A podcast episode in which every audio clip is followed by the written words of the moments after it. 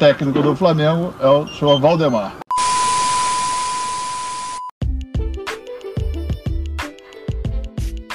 Olá, pessoal. Aqui é Mirosma Salles em mais um conteúdo para podcast do Futebol Ilimitado. E hoje tenho Matheus Barreto e Adriano Dias comigo para falar um pouquinho sobre mudanças de técnico. Saiu um estudo recente que o Flamengo, Vasco, Fluminense e Botafogo está entre os principais clubes que mais trocaram de técnico no início do século XXI. Para você ter uma ideia, Flamengo e Vasco estão empatados em primeiro lugar com 43 trocas ao longo de 20 anos, né? Ou duas décadas desse início de século XXI. Então, para não enrolar, vou chamar o Adriano, também o Matheus, e para começar aqui. Adriano, por que você acha que teve tantas trocas até o momento, né, no futebol brasileiro? E se você acha que vai ter mais trocas ao longo dos próximos anos, assim, muitos? Porque, querendo ou não, 43 pro Flamengo. Tu acha que daqui a duas décadas vai ter o dobro, por exemplo, de mudanças de treinador? Olha só, Amiro, primeiramente, se continuar com esse, com esse inúmero, inúmeros casos de incompetência dos jogadores, dos atletas, mas também, principalmente, pela diretoria, esse número tende até triplicar. Com exceção do Flamengo, que conseguiu reorganizar o seu futebol, a gente vê Vasco, Fluminense e Botafogo com sérias dificuldades, sendo que reformular o seu elenco, é só você levar nos últimos anos quantas vezes Fluminense, Vasco, Botafogo, em algumas oportunidades, surge zona de rebaixamento. Então é uma série de fatores. E se continuar com, esse, com essa incompetência, é... esse número tende a aumentar e muito, é o que eu vejo. Sim, né? Vasco e o Flamengo estão empatados, né? Só que o Flamengo teve 28 técnicos diferentes, né? Nesses 43 que foram, e o Vasco 27, né? Vasco que deu uma empatada pro Flamengo ali, porque teve essa troca do Abel Braga no, antes do Brasileirão, ali no começo do estadual, para o Ramon Menezes, que foi jogador do clube nos anos 90, e hoje é o técnico. E o Flamengo, né? O Jorge Jesus foi embora, voltou para Portugal, e o Dominic Torrent, da Espanha, né? Assumiu agora, tem dois jogos, né? A gente tava gravando esse áudio aqui, tá iniciando a terceira rodada, ele perdeu os dois primeiros jogos. Mas agora eu vou perguntar ao Matheus. Matheus, você acha que é certo ou tá cedo demais? Porque, querendo ou não, já tem gente assustada. Duas rodadas, começando agora, né, o campeonato e já querendo, por exemplo, tentar derrubar o técnico. É, eu, primeiramente, obrigado pelo convite, um salve pro Adriano que tá aí com a gente nesse debate. Cara, eu acho que é muito precipitado, mas é, não surpreende, levando em consideração o cenário do, é, do futebol carioca e também do cenário brasileiro, né? A única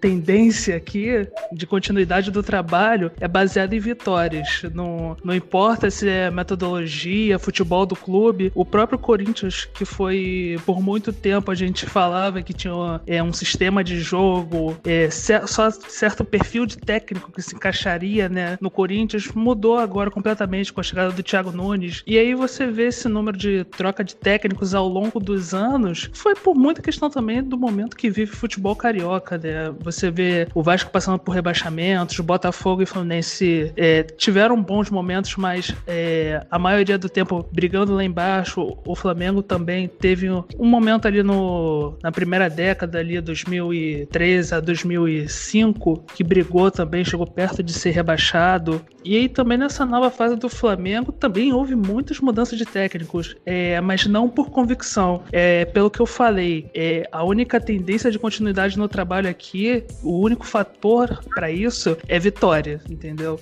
O, o Jorge Jesus continuou aqui por muito, é, por muito tempo não, que ele já foi tem completou um pouco mais de um ano, mas eu tenho quase certeza que se ele não tivesse os, é, os resultados desejados, talvez ele tivesse saído muito antes do Flamengo, né? Assim como o Domenech chegou agora, já tem torcedor falando é, de saída dele com dois jogos, né? Então isso reflete um, um, comportamento da torcida brasileira e o dirigente acaba que é também torcedor, né? Nessa hora eles são muito passionais, então é acaba tomando medidas que aceleram essa troca muito mais rapidamente que em clubes europeus. Então, aí, como eu tinha falado do Flamengo e Vasco liderando, o Fluminense está em terceiro com 38 técnicos até o momento, né, no século 21, e 28 deles, né, assim, treinaram duas, três vezes o tricolor das Laranjeiras, e o Botafogo está em quinto, com 35 e 32 diferentes. O Botafogo até teve mais técnicos, assim, se for botar por números, assim, né, de profissionais, na comparação com os rivais. Porém, teve menos trocas, porque não, não temos, por exemplo, um João Santana, que já treinou tantas e tantas vezes o Fluminense, o Vasco, o Botafogo, o Flamengo, e nesse século então nem se fala, ele já salvou o Flamengo uma ou duas vezes do rebaixamento, eu lembro de uma arrancada,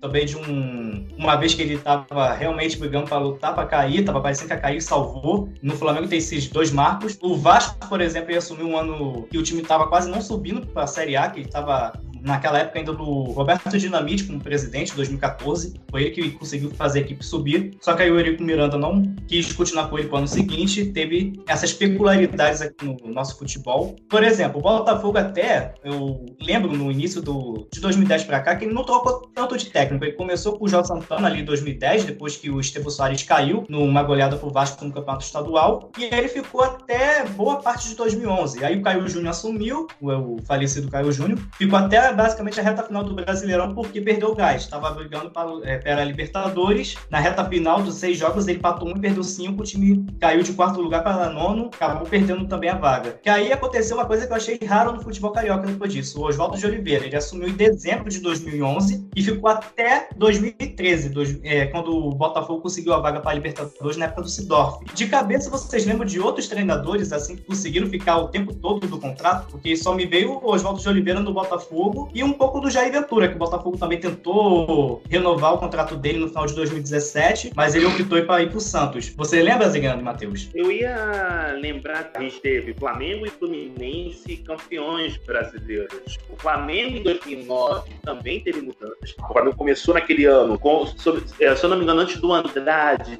teve o Cuca. Agora estou tentando lembrar o nome do primeiro treinador. Acho que, não sei se foi o Cuca que começou a temporada de 2009. E ele, foi, foi o Cuca. Foi, foi o Cuca que começou, né? E aí mudou, veio uma desavença lá com a diretoria e chegou o Andrade meio que por acidente. Não tem tu, vai tu mesmo. E aí teve a sequência de resultados e foi campeão brasileiro. Tá sim, sim. É, tanto que, por exemplo, se você pegar, você falou do Flamengo, ele trocou o Abel pelo Jorge Jesus em 2019, ganhou o um campeonato e começou com o Abel. O Jorge Jesus acho que assumiu depois da sétima rodada, ou oitava, por aí, não foi? O Palmeiras levou o campeonato brasileiro e era o Roger Machado no início, ele estava em sétimo lugar quando caiu. Aí botaram o Felipão, Felipão, surpreendentemente, porque ele usou a maioria da, do time reserva no Campeonato Brasileiro, porque estava focando na Libertadores, que foi semifinalista e eliminado pelo Boca Juniors naquela temporada, é, conseguiu arrancar e ficar em primeiro lugar e até ganhar com duas rodadas de antecedências. Que acho que foi uma surpresa para mim naquela época, por isso, pelo time reserva na maior parte do tempo do Palmeiras em 2018. A gente falou do futebol carioca, mas o futebol paulista, até que, em comparação ao nosso estado, Rio de Janeiro, trocou trocou menos. Por exemplo, o Palmeiras, que é o time de São Paulo que mais trocou de treinador, está em sétimo lugar. Ele teve 29 técnicos no século 21 e 21 nomes diferentes. O Corinthians também teve 29 com 24, não, 20 técnicos diferentes. Então, tá empatado ali Palmeiras e Corinthians em técnicos que trocaram o número, mas em nomes, o Palmeiras está com um na frente. Então, acho que mostra, por exemplo, que lá em São Paulo trocou menos, porque o São Paulo, por exemplo, é só o décimo primeiro. Teve 26 técnicos diferentes com 21 nomes ali também. Então, pelo pela numeração, São Paulo me chama atenção trocado até um pouco menos, embora esteja tanto tempo sem ganhar um campeonato, né? Desde 2012 que não é campeão de nenhum torneio. Mas eu tava pensando aqui esse negócio, será que vale a pena trocar ou não? Porque tem tanta oposição a isso, tem vezes que falam, é o momento para trocar? Não é melhor deixar ele trabalhar? Por exemplo, Matheus, 2019, eu era uma das pessoas que tava falando, o Flamengo deveria ter deixado o Abel trabalhar. Só que aí veio o Jorge Jesus abalassalador, por exemplo. Ele tomou conta ali. O Flamengo ele perdeu duas vezes no campeonato inteiro. E o Abel Braga, em seis jogos, já tinha perdido a mesma quantidade, seis jogos. Então, o que, que você acha? Porque a maioria das pessoas é meio que contra a troca de treinadores, assim, meio que a imprensa, mas quando o cara chega e toma conta da posição, fala, tá, tá vendo? Era melhor ter mudado. Na verdade, a gente nunca vai saber o que poderia ter sido é, daquele time no caso do Abel Braga, né? É, a gente pode trabalhar com o fato de que, mesmo conquistando o Brasil brasileiro se classificando em primeiro na fase da Libertadores, o futebol era fraquíssimo do Flamengo, né? Tanto que é, teve. Podia ter se classificado com rodadas de antecedência na Libertadores e mesmo assim foi uma classificação na Bacia das Almas. É, os jogos, é, os jogadores que chegaram, né? É, Rascaeta, Gabigol, Bruno Henrique, o Abel também estava mostrando é, um comportamento também que é como se. Acho que ficou até uma frase é, famosa que ele não tinha pedir daqueles jogadores. E aí, depois de um ano é, inquestionável, né? Não tem como é, não falar que o Abel estava um pouco equivocado, para dizer no mínimo, na avaliação dele. É, só um cadinho. É, mas enfim, acho que talvez é, a gente não vai saber. Talvez o Abel, como não pediu Rafinha, Felipe Luiz, todos os reforços que chegaram depois, talvez ele também conseguisse uma, uma posição boa no brasileiro, né? Mas eu não sei se seria uma campanha é, tão marcante do jeito que foi, entendeu? Nesse caso específico é, do Flamengo, não dá para falar, entendeu? E também são uma série de fatores. Eu acho que o Flamengo, dos últimos anos, ficou, montou um, fez um alto investimento em 2017, 2018 e, e ficou sempre no quase, né? À toa que a torcida, a torcida, as torcidas rivais ficavam implicando com o Flamengo com a questão do cheirinho, que era quase, quase campeão da Copa Sul-Americana, quase campeão da Copa do Brasil por duas oportunidades. Então a torcida do Flamengo já chegou ao ano de 2019 com aquela sensação de que esse ano basta, esse ano a gente tem que ter pelo menos uma coisa, pelo menos uma Copa do Brasil, um Campeonato Brasileiro ou uma Libertadores. Então se depositava muito a questão no Abel Braga.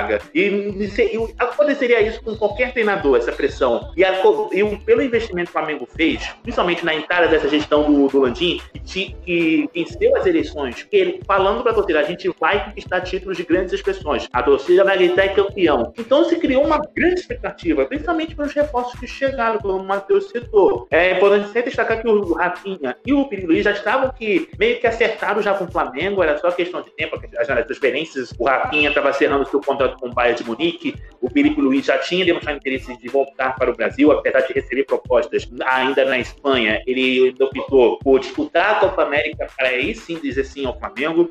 E também algumas implicâncias que o Abel Braga tinha no time.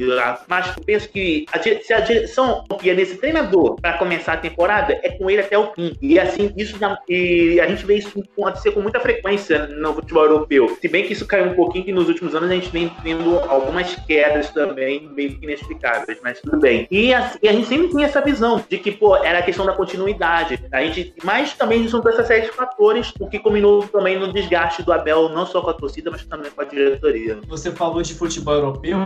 Bom, é, esse dia que a gente está gravando aqui o áudio é o dia seguinte da goleada do Bayern de Munique contra o Barcelona, 8 a 2 No meio da temporada, tivemos o Barcelona que tirou o Valverde em janeiro porque perdeu a Supercopa da a Supercopa da Espanha, o Atlético de Madrid lá na Arábia Saudita e também depois a derrota para o Atlético de Bilbao na Copa do Rei. E trocou pelo Setien que não deu resultado nenhum na equipe, pelo contrário, até piorou se você parar para pensar. Já o Bayern de Munique tinha sofrido uma goleada por Frankfurt, né, na Alemanha, por 5, de 5 a 1, demitiu o técnico, o auxiliar dele assumiu, o time engatou. Tanto que já tá 13 jogos invictos e na Champions League, se você pegar os números, ele tem uma média de gol de quase 5 gols por partida. Então, meio que caiu esse contraponto. E também vamos lembrar que o Tottenham nessa temporada demitiu o Pochettino e botou Mourinho. E é uma mudança que eu fico pensando, gente, não tem nada a ver um com o outro, né? Tanto que o Tottenham tava se arrastando na reta final do, da Premier League, literalmente jogar por uma bola e botava o ônibus, né? Na, no setor defensivo. Mas, parando pra pensar aqui também, ultimamente o nosso futebol tá baseado em técnicos estrangeiros e técnicos brasileiros. Me incomodou muito, né, na últimas semanas, Palmeiras do Luxemburgo ganhando do Corinthians. Mas eles não tiravam o Jorge Jesus da boca. Essa é a verdade. Os dois falavam do Jorge Jesus e eu senti um Vanderlei que estava muito incomodado com ele, porque querendo ou não, Jorge Jesus veio aqui, ficou um ano e pouco, ganhou cinco títulos. Mas, Adriano, por que você acha que mesmo já tem um, um tempinho que ele saiu, né? Não fez um mês ainda, mas, tipo, ainda estão falando tanto dele. E por que o Renato Gaúcho não esquece ele também, o Vanderlei Luxemburgo? Hum, eu acho que, assim, não é em relação da, de técnicos estrangeiros virem para o futebol brasileiro. Eu acho que se vem para somar, é ótimo, é bom de ter essa troca de experiências. Mas é aquilo, né, cara? Você vai mexer com o ego de técnicos que já ganharam títulos, principalmente o Vanderlei Luxemburgo. O Luxemburgo é, tem um passado de conquistas memoráveis com o Bragantino nos anos 90, no início da década com o Cruzeiro. Terminar levar aquele super time do Palmeiras que ele montou entre 93 e 96, os, o Corinthians de 99 e 2000. Então, e o Santos de 2004 também. Ele conseguiu grandes conquistas. Imagina você chegando, ganhando tudo que tinha que ganhar. E você chega um cara que começa a falar que é melhor que você?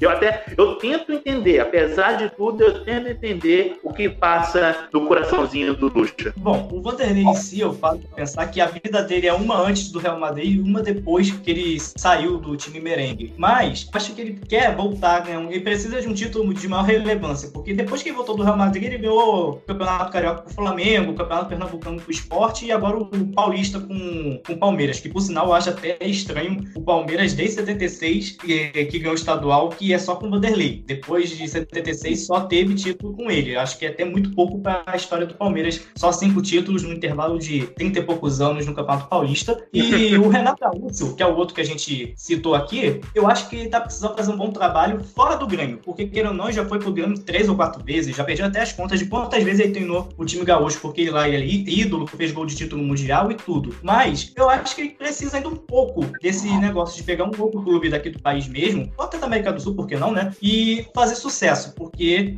ainda tá muito preso a um time. E, Matheus, você acha que, por exemplo, nesse momento temos um, Jorge Sampaoli que é o que tá brilhando, né? Já que o Jorge Jesus saiu do futebol brasileiro. Você acha que se ele ganhar um campeonato brasileiro esse ano com o Atlético Mineiro, que só tem essa disputa, né? Porque o Galo já caiu na Copa do Brasil e na Sul-Americana, vai aumentar essa onda de pegar técnicos estrangeiros ou se no caso dele perder o título, vai dar uma parada? Porque eu senti, por exemplo, que a, nessa troca do Flamengo, tava uma crise, ah, tem que ser treinador estrangeiro, tem que ser treinador estrangeiro. Mas se o Domenech continuar capengando no clube, né? Tudo bem que só tem dois jogos, com certeza, não duvido nada de demitir ele e tentar um técnico nacional tipo Mano, Mano Menezes no Flamengo. Então, o que você acha? Vai depender do título pro Jorge Sampaoli para continuar essa onda dos estrangeiros no país? Ah, com certeza, cara. Eu acho que a grande questão que incomoda os treinadores aqui é porque, é, como o Adriano falou, no caso do Vanderlei, um cara que dirigiu o Real Madrid, dirigiu a seleção brasileira, né? E aí é, muitos torcedores, é, alguns caras da imprensa é, dão esses caras como acabar com o futebol. Então é, tem um certo desmerecimento, né? Eles se sentem de certa forma desmerecidos, né? E a gente aqui, é, a gente tem uma geração com Vanderlei, com Renato, que já é consagrada, e uma geração muito nova ainda que tá chegando agora, Jair Ventura, Cristóvão, tudo bem que já tem um tempinho no futebol, mas tem uma safra nova de treinadores no Brasil que ainda precisa se provar, né? O pessoal fala bastante do, do Diniz no São Paulo, que tem um, um futebol que é bonito de se ver, mas que é pouco efetivo. Então eu vejo que esse, esses treinadores novos também têm é, uma questão de se provar. É, mas com, é, respondendo a sua pergunta sobre a questão de técnico é, internacional, né, estrangeiro, eu acho que tanto, é, não só o São Paulo, porque o São Paulo do ano passado também no Santos ele já tinha um trabalho exaltado, né? E o Atlético briga esse ano. Eu acho que até se o Domenech não chegasse a ser campeão, vai parar um pouco essa onda, entendeu? Porque é, conforme vai os treinadores, é, eles vêm aqui, ficam é, um pouco, aí ganham, como foi o caso do Jorge Jesus, mas eles não criam é, aquela famosa dinastia, entendeu? O, a, a, a, menina dos olhos, como a gente diz para eles, ainda é a Europa, entendeu? Então acho que é uma tendência é, até natural que conforme passar os anos, é, isso se freia um pouco também. Os técnicos estrangeiros, vamos falar a verdade, eles têm seus defeitos, né? O Jesus também tinha seus defeitos no Flamengo. Por mais que tenha números incríveis no Flamengo, teve jogos que o Flamengo foi abaixo da crítica ainda no ano passado e esse ano nem se fala, né? Só complementando Sim. também o que o Matheus falou, leve-se em consideração também que a pandemia vai afetando bastante a nossa economia, desvalorizou muito o real, o que impede também de que as equipes que têm um patamar financeiro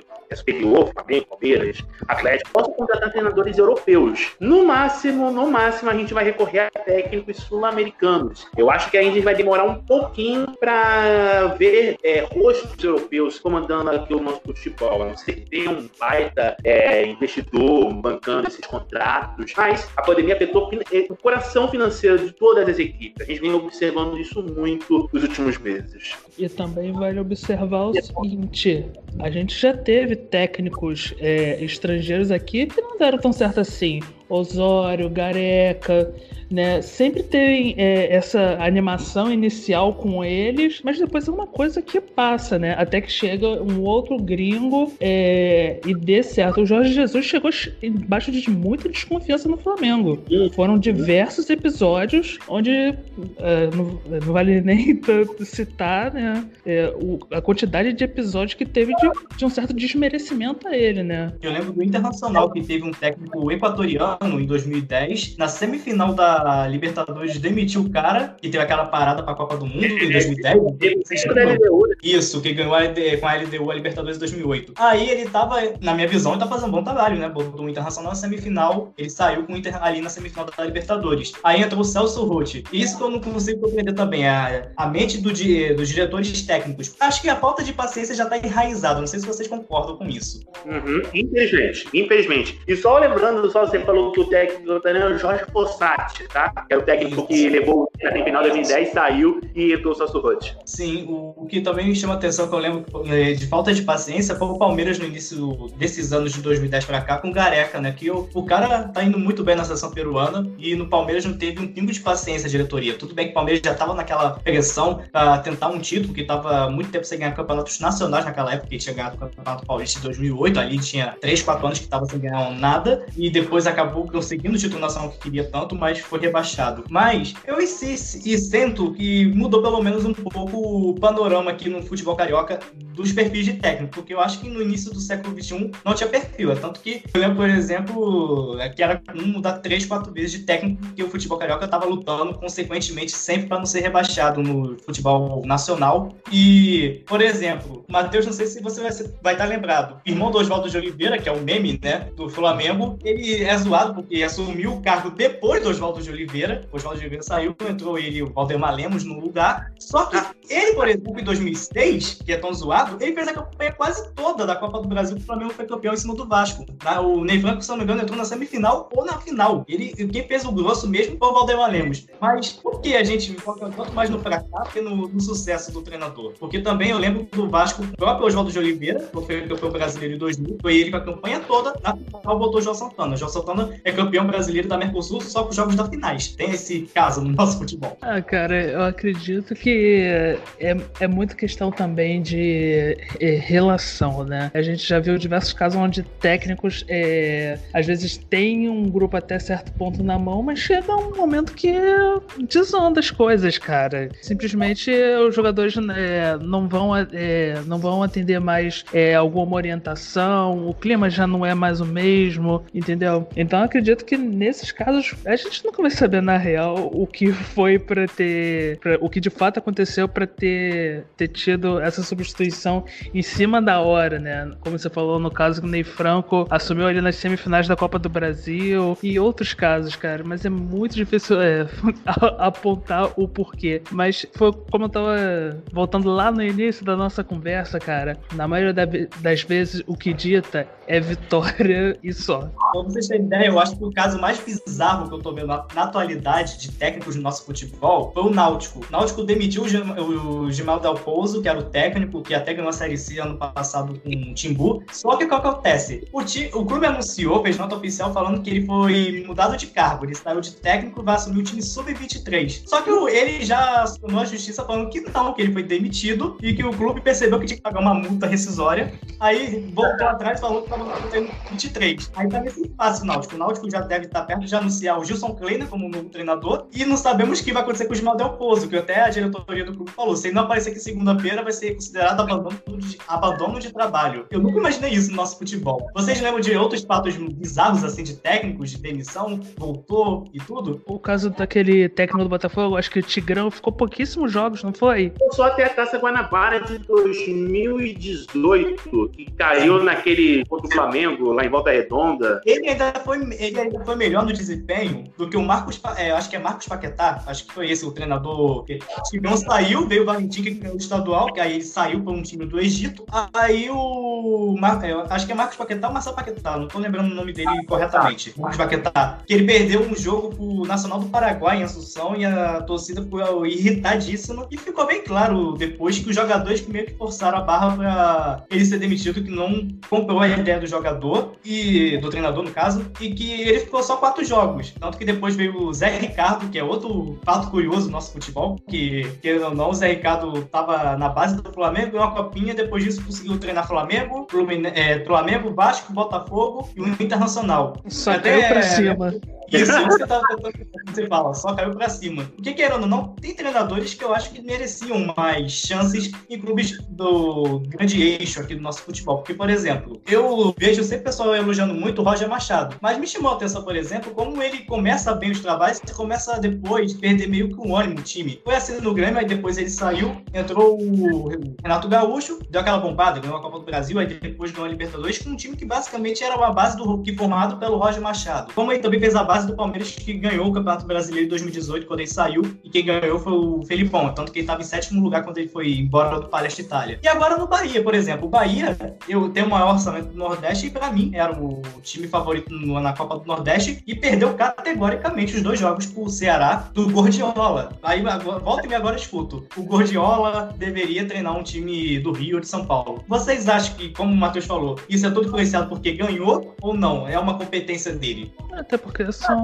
pressões diferentes, né? Tem toda uma questão de, de todo, todas as minúcias de um time grande, que faz parte dos 12 grandes, que a pressão é diferente, às vezes o cara não se adapta, né? É, uhum. É, mas tem uma, uma coisa, porque, tipo, eu acho que o que mais é, é difícil, porque a gente tem uma, um, um grupo de técnicos que eles ficam meio que fazendo rodízio nos, time gran, nos times grandes, perdão. E aí, tipo, é, acaba que não é por questão técnica que você contrata técnico, é porque ele sabe ele sabe levar um aspecto melhor, tem um vestiário melhor, vai se dar melhor com tal tipo de jogador, é, sabe contornar uma crise. Eu lembro que o, o Abel no Flamengo foi muito isso, cara, que o time não estava mostrando uma determinação que a torcida achava é, necessária para ganhar os títulos, né? É, muito era reclamado nesse aspecto e que o Abel conseguiria consertar esse vestiário. Acabou que chegou, não consertou tanto assim o vestiário né? Apesar de, de, ter, como eu falei, ganhado algumas coisas, ter conseguido se classificar. Mas um futebol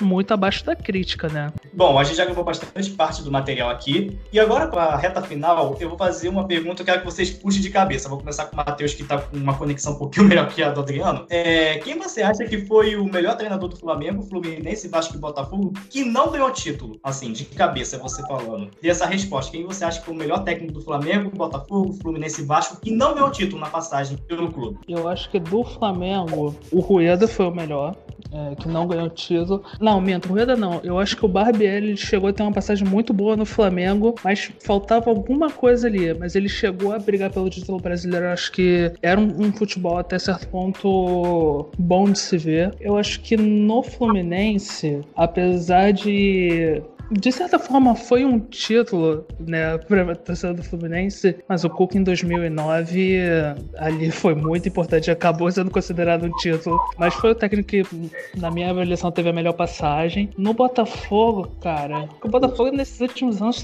tem uma, uma fase difícil, cara. Do Botafogo, difícil, não sei eu te apontar.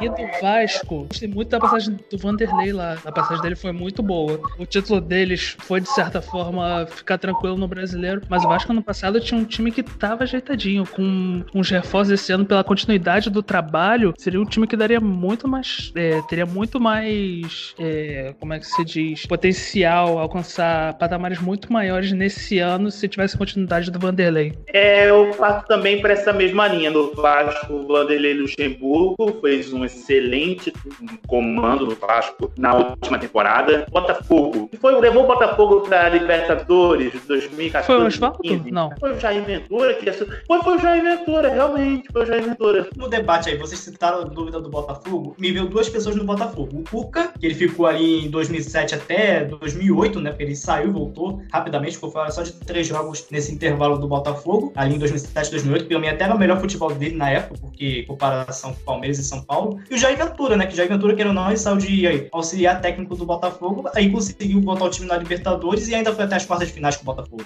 Quem vocês preferem aí, no caso, já que vocês ficaram na dúvida contra o Botafogo? Eu acho que o Cuca. Eu acho que, assim, se a gente for observar, fazer um histórico quando o Cuca parar de treinar, ou assim, a gente for do Cuca, a gente vai associar muito mais a ele os trabalhos que ele fez no Botafogo. Principalmente com aquele time de 2007. Aquele time de 2007 é um time que dava gosto de ver, principalmente com aquele trio ali, Lúcio Flávio, Dodô, é, também o Orlando Guerreiro comandando ali, o Juninho na zaga. E você, Matheus, já inventou o Cuca? Eu acho que o Cuca também, é, aquele, aquele tempo que ele ficou no Botafogo, o time realmente tinha um futebol, é, aquele período que disputou com o Flamengo três finais seguidas de Carioca. O Botafogo, tirando 2009, nos dois primeiros anos eu achava que o Botafogo tinha mais time que o Flamengo, mas realmente tinha essa questão do goleiro, né? Um ano foi o Max, aí no outro Júlio César, no outro foi o Castilho. Realmente essa questão do goleiro acabava pegando o Botafogo, né? Acabou dando o tricampeonato pro Flamengo. Mas eu acho que o, o Cuca, né, no período que ele esteve no Botafogo, ele merecia ter ganhado pelo menos as duas primeiras decisões. Agora, para finalizar mesmo, quem vocês acham que foi o melhor técnico até o momento no Brasil? De 2001 para cá, 2020? Porque são duas décadas, aconteceu muita coisa, mas quem é o que vocês acham que marcou o nosso futebol? Tem só um. Tá, vou aceitar dois, vai dois. Daqui a pouco virar um top 5. Olha, deixa eu ver aqui. Vamos lá então, né? Eu, tô, eu me baseio muito pelas conquistas. Eu tô tentando lembrar assim dos técnicos que conquistaram o brasileiro. Ó, já tem um nome já, o Vanderlei Luxemburgo, né? Cara, assim, o nome Luiz Armário. É, ganhou três com o São Paulo, um com o Fluminense. Acho que um senhor título brasileiro, acho que o Maurício Armário foi um dos melhores dessa década, desse, do, do, início desse, desse século, podemos dizer assim. Acho que para mim também seria mais ou menos nesse sentido. Vanderlei, eu acho que o Murici também pelo pelo que ele ganhou. E eu apontaria também o Tite, cara, porque o Tite ele trouxe é, uma, um, novo, um novo olhar para o futebol brasileiro. É, por mais, é, não vamos chamar de revolução tática, né? Mas ele fez é, que a crítica, os torcedores enxergassem que dentro do futebol precisa de outros processos. Né? O Tite é, por merecimento, está aonde está, né? Pela sequência de títulos, o trabalho que ele fez dentro do Corinthians, eu acho que ele merece um lugar é, nesse top 3 de técnicos marcantes no século XXI.